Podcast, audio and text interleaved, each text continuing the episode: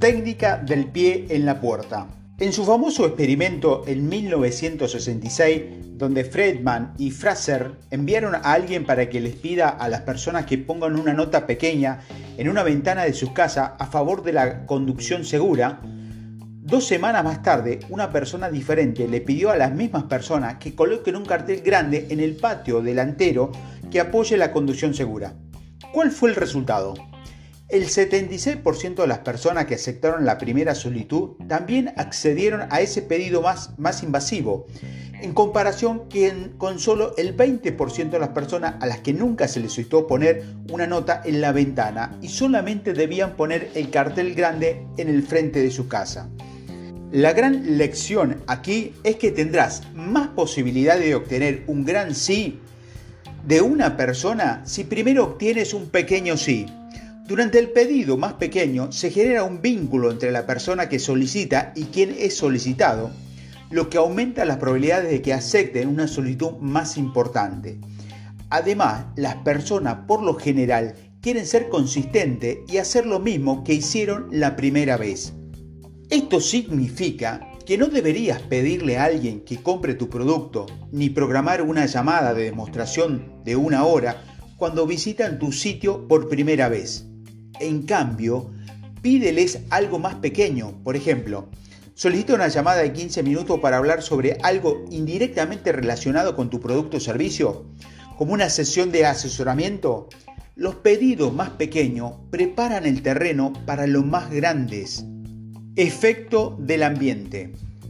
Meredith y Weller en el 2008 descubrieron que los distintos ambientes de votación impactaban la forma de votar de las personas. Por ejemplo, el 56% de las personas votaban por un aumento en el presupuesto a favor de la escuela cuando votaban en una escuela, en comparación con el 53% de las personas que votaban en un lugar que no era la escuela.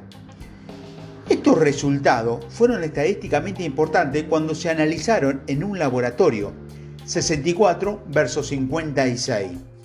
Nuestras decisiones se ven influenciadas por señales ambientales subconscientes y a veces esas señales activadas son lo suficientemente poderosas para influir en las decisiones que tomamos recuperando recuerdos, actitudes y predisposiciones frente a un tema en particular. Cuando configuras llamadas de venta para la demostración de un producto o la negociación de un precio, programa la llamada cuando un cliente potencial se encuentre en un ambiente en el que podría usar el producto, generalmente la oficina y no el hogar. Además, la temperatura de tu entorno físico también marca una gran diferencia. La teoría denominada el efecto del aumento de la temperatura establece que el calor corporal provoca sentimientos positivos o calidez emocional. Un estudio descubrió que la temperatura cálida que activan las emociones positivas en realidad puede aumentar la valuación que un cliente hace sobre un producto. Los participantes en una condición de temperaturas cálidas están dispuestos a pagar más por una lapicera que aquellos que en un ambiente más frío. Esto es importante para las empresas que ofrecen experiencias personales o con escaparates.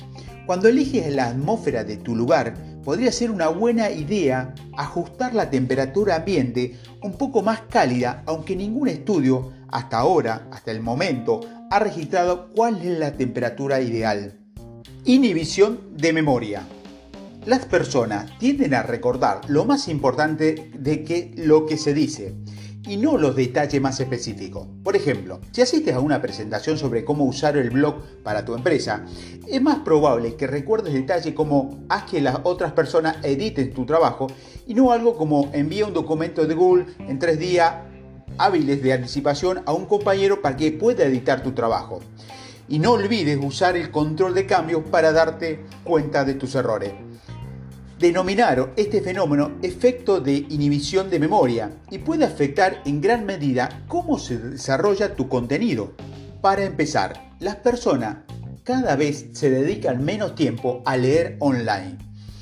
Más de la mitad de los visitantes pasan menos de 15 segundos en un sitio web. Entonces, si las personas no leen tu contenido y tampoco recuerdan detalles específicos, ¿qué recurso puedes usar?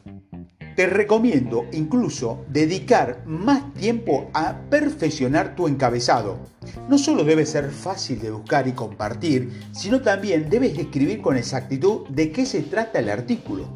De esta manera, cuando las personas busquen más información sobre un tema particular, pensarán que ese artículo tan útil que leyeron algún tiempo atrás, buscarán el tema en Google para volver a encontrarlo. Si has hecho un bien tu trabajo, deberías aparecer en los resultados de búsqueda.